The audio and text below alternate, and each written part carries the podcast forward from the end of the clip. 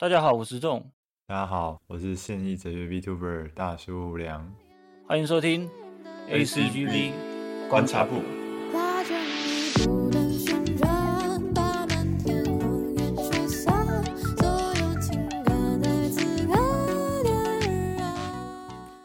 好的，欢迎大家收听 ACGV 观察部。这个节目是由我这种跟 VTuber 大叔良去一起共同主持一个节目，然后我们主要是会和大家聊有关 ACG 文化，还有 VTuber 一些相关的东西这样子。那我们今天想要聊的主题是有是我这次选的主题，是叫做黑生产。黑暗、深刻、残酷。就是那个深是什么？哎，是深度吗？那很深度哦，哦，深度。我因为我不太记得他那个深到底是什么，反正就是大家能理解那个意思就是好了。OK OK OK。那对。黑生产是什么作品呢？黑生产就是一种故事的性质，嗯，通常我们会用另外一种称呼叫做治愈系，就是那个导致的治，忧郁导致导致你忧郁的类型。对。这种作品就是会给人非常非常大的绝望感。大家的印象可能是那种吧，会死人，然后或者是会有不好的展开，然后看完之后会胸闷，然后觉得说为什么我要看这部作品的那种作品，对，然后会觉得说哇，我活着干嘛？对我干嘛点开这部作品啊？好，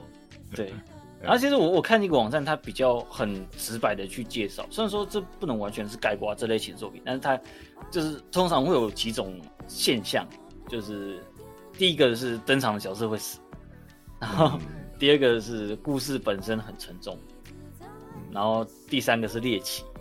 然后第四个是 bad end，对，就是这几种状况是治愈系作品最常见的一个现象，这样子。嗯，对，然后讲到治愈系作品的话，你自己有没有对这个类型比较印象深刻的作品？哦，说到最近的话，就是我最近有重看《魔法少女小圆》啊，所以小圆算是这里面作品里面我印象最深刻的。啊、对，对，然后再来是比如说《未来日记》啊，或者是《展赤红之瞳》啊这样的作品。啊，那展翅红之瞳，我记得，但是我不知道这可不可以讲哎，但是嗯 嗯那，什么第一集主角全换是不是？对，第一集主角全换哦，第一集啊登场角色通通都挂了，这样子。对超屌的，超屌的。就对所以大家也知道说，就是黑生产，很多人会把它跟什么大逃杀，或者是说反套路搞在一起啊，啊搞不清楚到底是怎么样的作品嘛。可是，对一般在谈黑生产的时候，它是有几个比较经典的作品的，我们可以当个范例，比如说像什么《School Days》，然后或者是《魔法少女小圆》这样子的，真的是走绝望向展开的作品。啊，对，因为我自己印象最深刻的有两个，一个是叫做《尸鬼》，嗯对他本身的作品，其实呃这部算其实算蛮小众，嗯但是我觉得这部给人的感觉就是，我觉得他们值得更好的结局的那种感受。就是主角群们应该不应该是这样的结局这样子？对，那他带给我打击，这这部作品这个带给我打击真的是非常的大，就是那时候 真的是治愈，就是我那时候还在还在读读书，然后整个读书都没有那个心情的。哇，不要在那种还在要考试的时候补这种番啦、嗯 对，然后然后还有还有另外另外一部作品是那个《魔女之家》，它是游戏，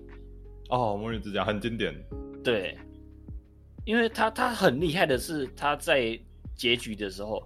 当你觉得他是一个好结局的时候，他在出 end 做给你做一个非常大的转折。反转又是反套路这样子。对，然后当你他他就是戳破一切的美好的转折，我觉得这他的手法做的非常非常的高明。对，那大家刚刚这样听下来嘛，就会知道说，呃，治愈系作品，哎、导致你忧郁的这种黑生产作品，应该是会让人心情不好的嘛。嗯对，可是我们在谈这个作品的时候，是因为它差不多在二零一二左右那个年代又掀起了一阵流行，所以我们今天才会特地把它拿出来谈。哦，对，对，就有一种特殊的魅力，导致年轻人就特别喜欢看这种残酷的作品。在那个时候，对对对对，不知道是为什么，是因为比较有深度吗？跟他的名字一样，还是说 寻求一种刺激猎奇的感觉呢？嗯，对，因为其实那个时候基本上我们会说一个好的故事，就是动漫它剧情非常优秀的时候，几乎都跟黑生产脱不了关系。在嗯当时来讲的话，这个我是觉得就是有比较乐观的解释方式，是说，因为要表现出那种剧情，你一定要有一些成人向的展开嘛。哦，啊、对，对，然后然后我们放在历史上来讲的话，其实二零一零年左右，那个时候有非常多的这个美少女恋爱游戏，就是 Galu Game 改编成动画了。哦，那、啊，美少女恋爱游戏以前是成人向的作品嘛，所以它是允许有 bad end，有坏结局的。那在改编动画的时候也一并放了进去啊，所以那个时候的市场就是慢慢去吸收这样子 bad end 的这样的要素，然后导致反而有一些想要致敬这些作品，或者说喜欢这些作品的人做出来的作品，或者是说他原本就是 g i l g a n 编剧的人啊，比如说像虚渊选，他自己也是 g i l g a n 的编剧，他做出来的作品就会比较接近这种成人向、黑暗向的风格。啊，对，因为轩轩他原本也是写《Gal Game》的剧本的人，对对对 n t e Plus 的，对。然后其实我记得当时最有名的是，就是 School Days，它本来是从 Gal Game 改编成动画，然后它在电视播送的时候，就是那个名场景对对对，Nice Board，Nice Board，那造成了那个嘛 很大的社会现象。对啊对啊对啊，我觉得这还蛮有趣的，这也是一个他从一个小众的 Gal Game，然后改编成动画之后，对于一个主流市场的一个影响。对，黑生产那个时候对主流市场影响，果然还是因为反套路了。嗯嗯，嗯，对其实那个时候说到，因为现在对大家来说，他们已经变成黑生产代表物了。可是，在当年追番的人眼中是，我原本要看一个美少女恋爱故事，然后最后 Nice Boat，然后 我原本要看一个魔法少女的故事，然后最后有人掉头就走，掉头就走。对，有人掉头就走，呃，所以他会爆红不是没有原因，因为他真的是一个很大的惊喜嘛。对，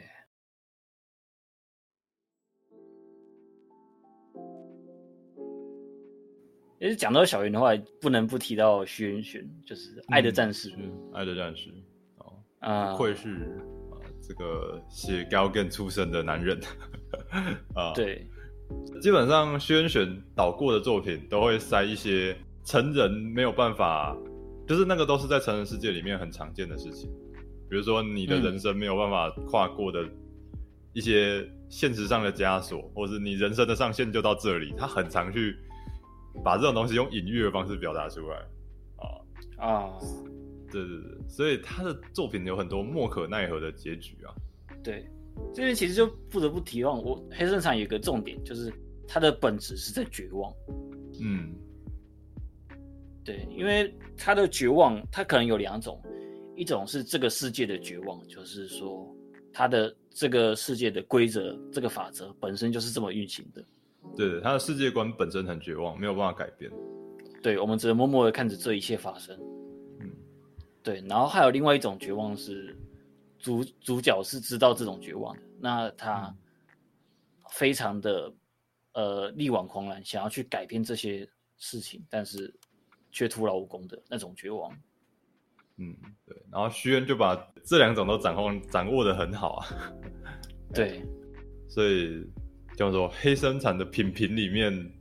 哦，会得到比较好的评价，通常也都是这样子去演出绝望的作品。像我个人的话，我觉得就是不能够硬要死人这样子，应该很多人都跟我一样，就是说你不能故故意死个人，然后去表现那个残酷的样子，而是你要符合世界观，残酷的让大家觉得说这里就是非得死人不可。啊，呃，对这才是好的绝望啊！呃很经典的问题是那个嘛，那个《Feather Zero》里面有提过一次这个比较多的人和比较少的人，你要救哪边这样子的问题。哦，对你愿不愿意牺牲少数的人去救大部分的人？对对对，然后那个故事在就是切饰这个角色的人生里面发生过很多次，所以那个时候观众在看到这个故事不会觉得硬要啊，对，哎，就像这样子，很有说服力的一个男人。对啊、然后其实我还有还还有几部我自己也是蛮喜欢的是，一个作者叫冈本伦，哦，冈本伦，对他当时一部作品也是算是造成了轰动的，是叫那个《妖精的旋律》。嗯，对，因为他这部的话，他当时最红的原因是因为他的呃猎奇元素，哦，我一直 OP 也是对，他的 OP 很经典啊。他的 OP 很厉害。对，就是他的是那个很重，因为他整部作品的宗教性质很重。嗯，对，然后他的 OP 我记得就是很那种圣歌的感觉嘛。那个时候有一件事情，就是有一个外国的圣歌队，然后唱了这首歌，但是他不知道这是妖精旋律的歌。哦，对，我知我知道这个还蛮屌的。对对对。对，就是他们真的是把它当做是那种教堂歌，然后去翻唱，可是他们完全不知道这部是一个这样子动画的作品的动画，对，还蛮酷的，对啊，然后《妖精旋律》当时就是黑生产，它带出我是产，就是所谓的猎奇，对，对，那猎奇元素在后来很多的黑生产作品里面都会有，就是把这东西去弄弄起来，就是猎奇向的作品就有很多，嗯，不过这也是导致后来这种黑生产给人不好印象的感觉，因为并不是所有人都能接受恶心嘛。就是如果你是手法高明的跟我讲一些社会写实，我觉得这个还蛮文学的。但是如果你是故意要恶心我，这件事就不太好了。啊，对，因为其实讲讲到猎奇的话，就一定会提到那个又是徐元选的那个《沙耶之歌》。啊，对，《沙耶之歌》确实、哦，不过那个就不是在动画的领域了，那个就真的回去就是黑生产原本的源头是 y o g a n 的那个领域。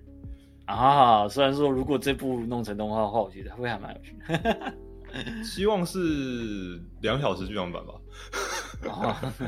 对啊，啊，如果是动画的话的话，其实有另外一部叫做那个《尸体派对》。啊，尸体派对确实是猎奇作。哦，对，因为它就是一样是游戏，它游戏本身是 RPG 制作大师的嘛，然后嗯看起来其实比较没有那么的 有那个代入感，可是，在动画的时候就整个弄起来就非常的恶心，恶心挂号称赞。对，我觉得尸体派对比那前几部都还要怪多了。他没有骗你啊，他就是来搞恶心的。对我就是主打猎猎奇 恶对心。我就是主打猎奇恶心啊。对，然后其实后来也是有像寒蝉啊，嗯，然后 Another 啊，像这种作品，对，也是会比较偏向这样子的。但我发现它里面有一些规律在，啊比如，说像 Another 是小说家写的作品嗯，哦，然后寒蝉是也是 g i l g a n 所以就是比较偏向那种改编题材的时候比较容易出现这样子的嗯题材。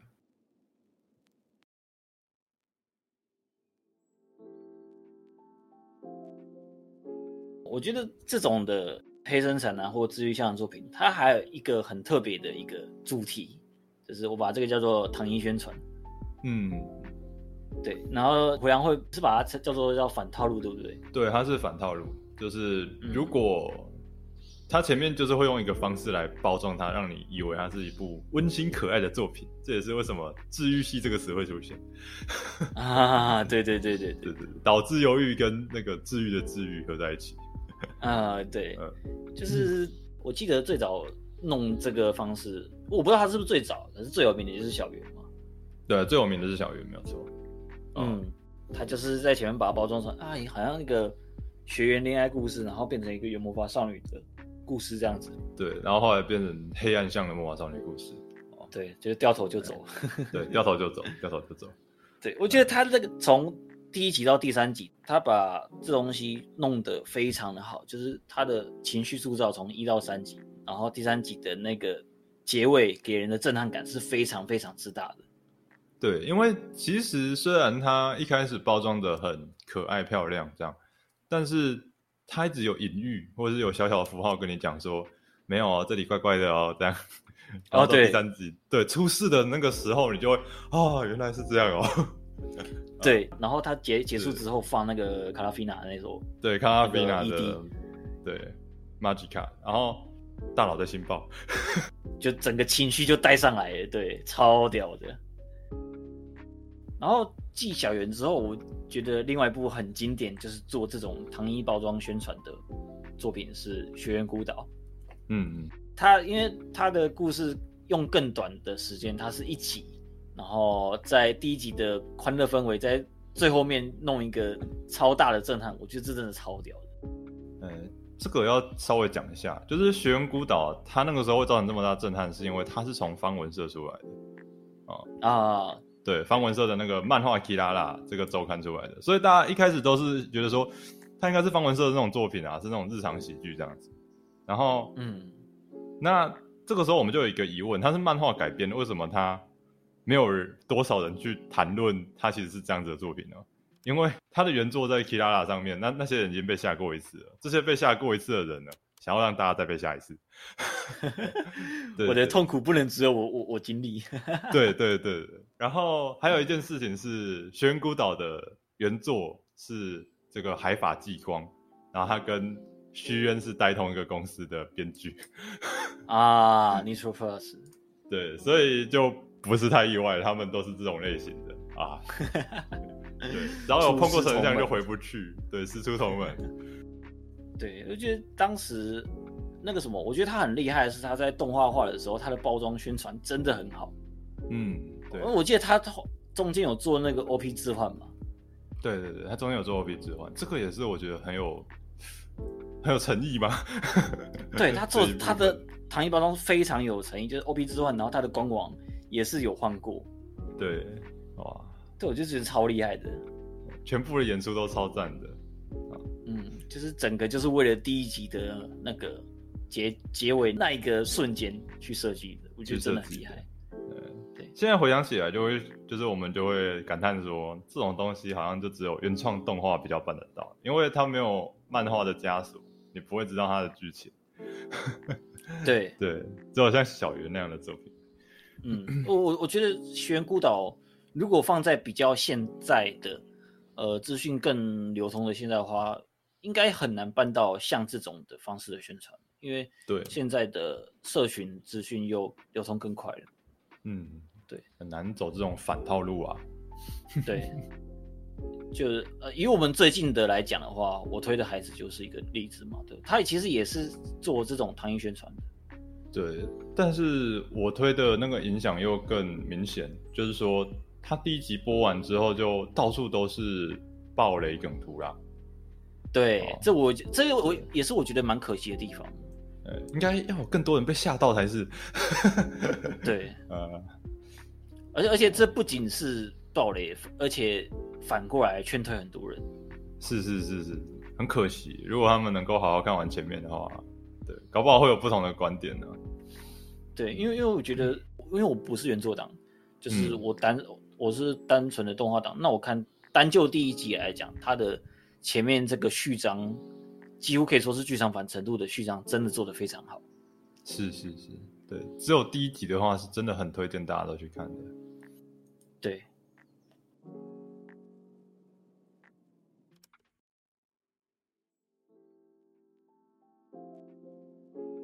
那这要讲到的是，就就是我自己个人的觉得是，像这种黑生产的作品，在近代来讲，真的是慢慢偏少了。以哦，呃以前的二哎一二一三年或是一零年那段时间比起来的话，我觉得最近是真的是偏少。对，因为那个时候跟我刚刚前面讲的时候一样，是有蛮多作品去一一步一步的去掀起流行嘛。那到后来，这个流行就慢慢消退了。这也是因为，就跟刚刚讲的一样，它还蛮讽刺观众，或者是让观众觉得不舒服的。对，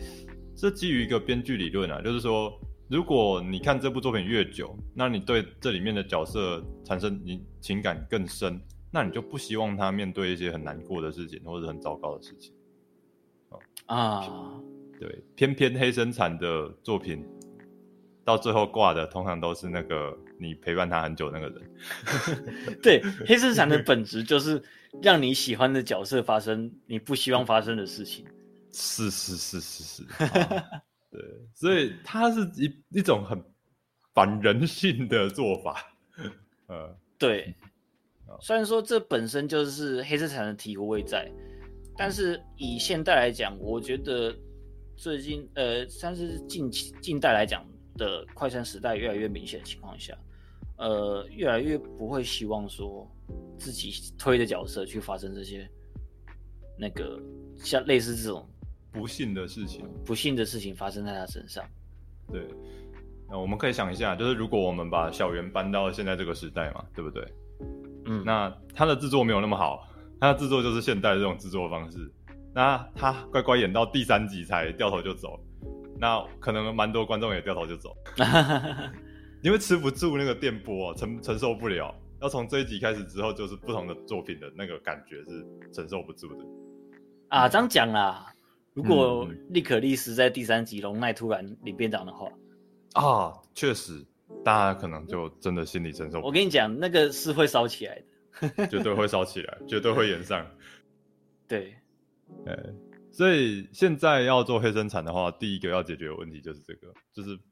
我既想要背叛观众，又不想要背叛观众，一个矛盾的问题嘛，对不对？对啊，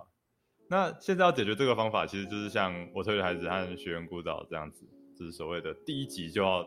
反套路了，第一集就要把该做的事情做完了。那做完之后，要让喜欢恶心黑暗的家伙们留下来。对，就是越早去把，因为怎么讲，观众他的分类还是比较，就是有一群人他是我很讨厌这种呃黑象的作品，然后另外一种是嗯我很喜欢这种比较黑象的剧情。那你一开始就要吸引对观众，对，哦，要不然就会爆炸。对，对他现在可不是只有那个，呃，作品播不好，然后没人要看这个问题，怕的就是你前面糖衣包装做太好，然后你最后被延上啊。啊，对，毕竟我觉得现在的社群真的它的生态太活跃了，对，太可怕了，太可怕了。嗯，做宣传要，小心那我觉得这也算是蛮可惜的一个地方了，对啊，就就是比较比较没有没有那种乐子可以玩，对对啊，我们就是乐子人。对，乐子哎人。对，我们就是想要看大家，就像那个动物朋友最后几集一样，哇，下一集到底会不会获得救赎？啊看着大家对啊有抱着这样的心情度过每一天。啊，对，因为我觉得动物朋友很厉害，就是我记得他最后前一集，因为他不是那个什么阿里嘎多斯巴鲁奖，然后他不对是对对对，倒下来，倒下来就是没有讲主角最后是得到好还是坏，然后下一集就是最后一集了。对，然后那那一集的结局，他原本在后面后面会放那个企鹅的舞台，然后那一集的这只在舞台，那企鹅他们都不在舞台上面，对对，直接进特特殊 ED。对，嗯，然后那个时候在网络上大家最广为流传的一句话就是要相信投入监督这样。对，也就是要相信那个导演会给我们好结局的。那虽然这不是一个黑生产，这但是这也是一个很值得一讲的案例，因为大家都会怕嘛。嗯，我觉得这也是原创动画的体护味了。对我正想讲这个，就是说那个时候就是因为会怕，所以追番很刺激。嗯，对，会期待下个礼拜会不会怎么样怎么样这样，那种心情是很赞的。我觉得现在好像我不知道是不是有这种感觉，就是追番已经没有那种大家一起追的感觉了。是啊，是啊，因为除了就是刚刚讲那些话，其实就是反向在讽刺商业路线在打安全牌嘛，是吧？对啊，对，然后另外一面也是说，因为现在大家的量分太分散了，所以不太可能大家一起追某个现象级的作品。啊，对，这也是因为这个原因哦，因为现在作品越来越多了。对，现在作品越来越多了啊，所以粉丝的类别越来越多了。嗯，对，哎、我记得之前阵子有一个叫那个叫什么夏日，那叫什么？夏日回忆吗？还是对对对，夏日回忆。其实它哦也有一点点类似用这种的故事模式，嗯，但其中一个问题就是它在 Disney Plus 上面。哦没有人对还有观看管道的问题哦。对，啊，Disney Plus 跟像网飞那样，之前有被人家讲过，是像《九九》第六季，它没有一次播完，或是一次播完的状况下，就是只会聊那一次。啊不过这个就都是后话了。嗯，那啊，夏日时光啦，夏日回忆是小黄油。然后现在回去小黄油，我记得都是小黄油这样子吗？哎，对啊，对，脑袋里面记得都是什么桑妈 Pocket 这样。什么呃填色系的啊啊，对对对对，好，那未来我们不知道有没有机会去讲到色情的部分啊，毕竟这边才是大叔互联频道平常在做事。啊，对，未来的话，我们其实刚刚有聊到，因为我们自己聊的内容很多会碰到 Galogan，嗯，而且是未来我们会想要去聊一个 Galogan 的。对，但是就是坑太大了，很难填。对，而，而且我跟胡杨其实，在 Galogan 这块都不是呃非常大的老司机，对对对，我的老司机的部分只在拔座。就是我我们碰我们虽然说都有接触过，但都不是接触到非常非常深的阶段，但都我觉得是都可以聊的。对，嗯未来有机会的话，我觉得我们也都可以从我们个人的经历去聊一些主题这样子。然后，然后就是我们这集在录的时候，刚好是我们第一集那个刚播完播播出没多久的时候。对，嗯那其实我觉得回想，我觉得有到我预期之上。嗯，对，还蛮有趣，就是大家看的也很开心。然后目前的话，其实我们从录的时间到放的时间都还是有隔一段距离。嗯嗯，对，所以我们聊东西有时候，嗯，怎么讲，不一定会紧跟时事。是，对，但我们还是会尽量去把一些这样子的的问题去解决。嗯，然后未来的话，我们也会在那个什么 podcast 下面放一个问卷，如果大家对我们聊一些内容啊，有什么指教或是 想问的问题的话，也可以那个跟我们讲一下。对，对，虽然我们开的坑很多啦，但是我最想听到的就是观众回应是期待我们做什么样的题目吧。啊啊，对，这也是嗯嗯，对。然后我们之后的做法可能会是，就是在大家的回答问题之后，我们会在下一期，然后跟大家去